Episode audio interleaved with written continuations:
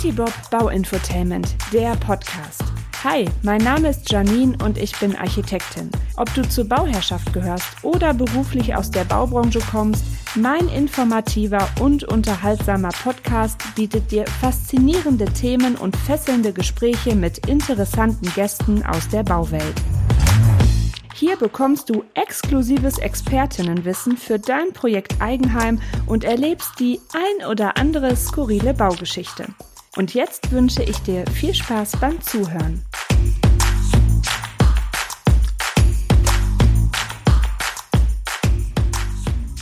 Herzlich willkommen zu einer neuen Podcast-Folge. Ihr habt es sicherlich mitbekommen. Die Stadt Münster hat im Mai 23 ihren Leitfaden klimagerechte Bauleitplanung vorgestellt und plant unter anderem, den Neubau von Einfamilienhäusern deutlich einzuschränken.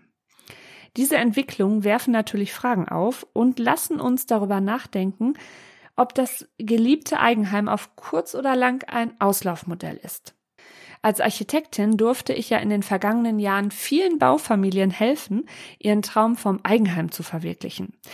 Und ja, dabei habe ich mit meinen Bauherren auch äh, so manche emotionale Achterbahnfahrt erlebt, die ich aber auch äh, rückblickend nicht missen möchte. Und ähm, da möchte ich es natürlich nicht versäumen, meine Gedanken zur Fragestellung, es war einmal das ein Familienhaus, mit euch zu teilen. Wir werden also betrachten, warum das ein Familienhaus so begehrt ist, warum der Neubau stockt und was die Zukunft bringen könnte. Ich habe also wieder meine Glaskugel dabei. Das Einfamilienhaus im Grün ist nach wie vor der große Traum vieler Menschen und die beliebteste Wohnform in Deutschland. Es gibt so rund 16 Millionen davon. So ein Häuschen dient nämlich nicht nur der Altersvorsorge, sondern wird auch mit Wohlstand und Individualismus assoziiert. Hier kann man seine Träume verwirklichen, seine Fantasie ausleben, seine Kinder großziehen und einfach seine Privatsphäre haben. Wer im Haus herumtrampelt und lärmt, gehört in der Regel zur eigenen Familie. Als wenn man in einem Mehrfamilienhaus wohnt und der Heavy Metal Fan nebenan wie ein Zäpfchen abgeht oder das untalentierte Nachbarskind die Geige quält. Mir geht jedes Mal das Herz auf, wenn ich für liebe Bauherren und Bauherren ihr Eigenheim planen und bauen darf. Und das kann ich aus Erfahrung sagen, es ähm, gehört wirklich zu den schönsten Momenten im Architektinnenberuf, wenn das Gebäude, ja, das ich vorher nur in meinem kreativen Köpfchen hatte, fertig ist und bezogen wird und einen dann auch noch die Bewohnerschaft mit äh, Dankbarkeit und Freude überschütten. Das ist wirklich ein ganz tolles Gefühl. Und ähm, dann sind auch diese ganzen Zeiten vergessen, in denen man sich äh, vor lauter Stress gegenseitig einbetonieren wollte. ja, diesen Wunsch, den gibt's irgendwie dann auch bei allen Beteiligten ab und zu. Also zugegeben, ähm, ich habe in meiner bisherigen Laufbahn wunderschöne Gebäude entworfen, in die ich am liebsten mit eingezogen wäre. Aber auch solche, bei denen ich lieber mit Sonnenbrille und Perücke auf die Baustelle gegangen wäre, weil sie jetzt kein ähm, so großer Beitrag zur Baukultur waren. So, der Neubau von Einfamilienhäusern ist in den letzten Monaten stark rückläufig. So, und das hat, wie wir ja alle auch wissen, vor allem mit den explodierenden Baukosten zu tun, mit den steigenden Zinsen und auch mit dem Fachkräftemangel, vor allem im Handwerk. Ja, da bekommt man schon eher den Papst an die Strippe als einen Fachmenschen für Heizung sanitär, wenn man denn den Papst anrufen will. Und wer nicht neu baut, der hat damit zu kämpfen, dass die Preise für Bestandsobjekte mal mehr, mal weniger überteuert sind und dass die Sanierungskosten ebenfalls keine Freude fürs Portemonnaie sind. Tja, dann sind halt auch noch sämtliche oder so gut wie alle Förderungen weggebrochen. Natürlich ist das Ganze ziemlich traurig, also vor allem für diejenigen, die sich nun ihren Traum nicht mehr erfüllen können. Und natürlich auch für die ganzen Marktbeteiligten, die sich auf ein Familienhäuser spezialisiert haben. Aber auf der anderen Seite kann so eine Marktbereinigung auch mal ganz gut sein, um so ein, ja, um so ein paar schwarze Schafe auszusortieren. Neben den bereits erwähnten hohen Bau- und Finanzierungskosten und dem Handwerkermangel gibt es ja noch weitere Gründe, warum ein neu gebautes Einfamilienhaus langsam zum Auslaufmodell werden könnte.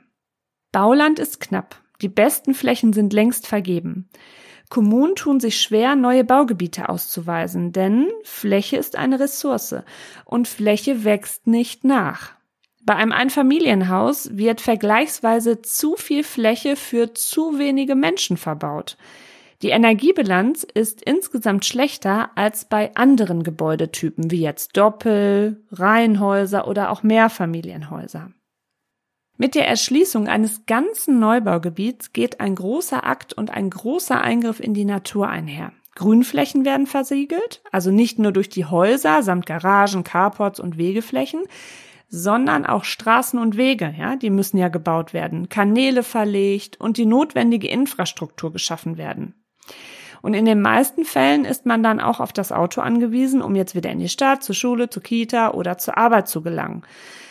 Und ähm, wie wir alle wissen, an unserer Eingangsmatte tritt der Klimawandel bereits seine Schuhe ab.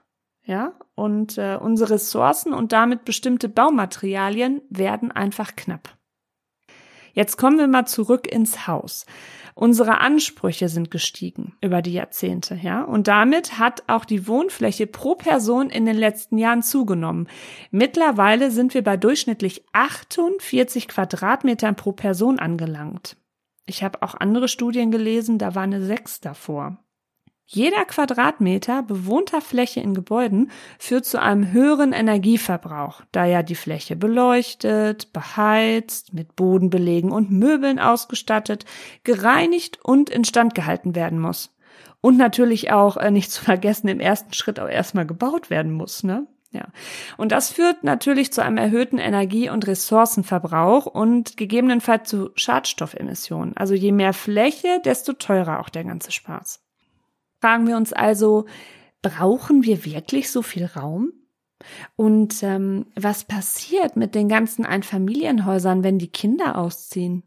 Klar, Yogaraum, Gästezimmer, Bastelzimmer, Playstationzimmer sind ähm, auch noch für die Eltern da, wenn jetzt der Nachwuchs flügge wird. Studien zeigen, dass HausbesitzerInnen wenig geneigt sind, nach der Familienphase in kleinere Wohnungen zu ziehen. Ja, dann kommen wir mal so zu meinem äh, Fazit. Ja, ähm, also, es ist völlig in Ordnung, den Traum vom Eigenheim zu haben. Und es ist schön, wenn man es sich finanziell gesund leisten kann. Auch wenn sich das jetzt etwas abgelutscht anhört, aber ihr müsst immer im Hinterkopf behalten, Zufriedenheit und Glück stellen sich nicht automatisch mit dem Hauseigentum ein. Also wer glücklich ähm, mit einem Zelt auf der Wiese ist, ja, der ist immer glücklich.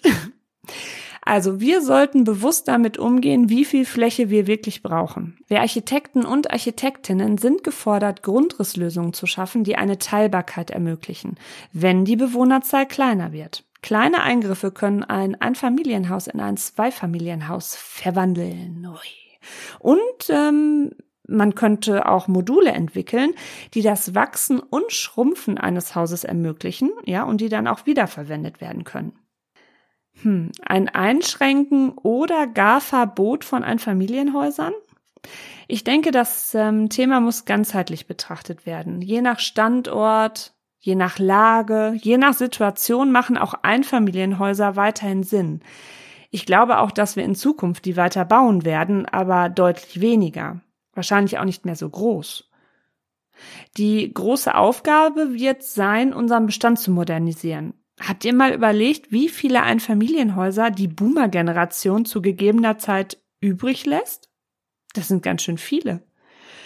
Wir müssen attraktive Seniorenwohnungen bauen, die einen Anreiz bieten, aus dem eigenen Haus auszuziehen, um das Haus an neue Familien zu verkaufen. Aber dafür müssen natürlich auch Kaufpreis und Sanierungskosten stimmen, ja? Und es bedarf möglicherweise Fördermittel. Bestehende Häuser müssen wir pfiffig umbauen, vielleicht aufstocken. Ja, und hier muss aber auch unser ganzer Vorschriftendschungel, ja, Landesbauordnung, DIN-Norm, bla, bla, bla, überarbeitet und anwendungsfreundlicher werden. Wir haben 16 Bundesländer und damit 16 verschiedene Landesbauordnungen.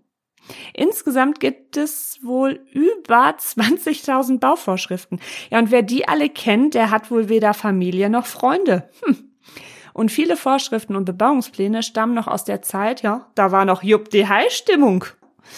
Es gibt bestehende Häuser, da wird bestimmten Abriss sinnvoller und wirtschaftlicher sein, als ein energetisches Aufgemotze der zitternden Substanz. Recycling, ja, eine gesunde Kreislaufwirtschaft für Materialien aus Neubau, Bestand und Abbruch ist gefragt. Aber hier gibt es bereits sehr gute Ideen und Maßnahmen in Forschung und auch schon in der Umsetzung. Wir können also gespannt sein. In Zukunft werden wir sicherlich überwiegend ganzheitlich funktionierende Quartiere mit einer vernünftigen Durchmischung bauen.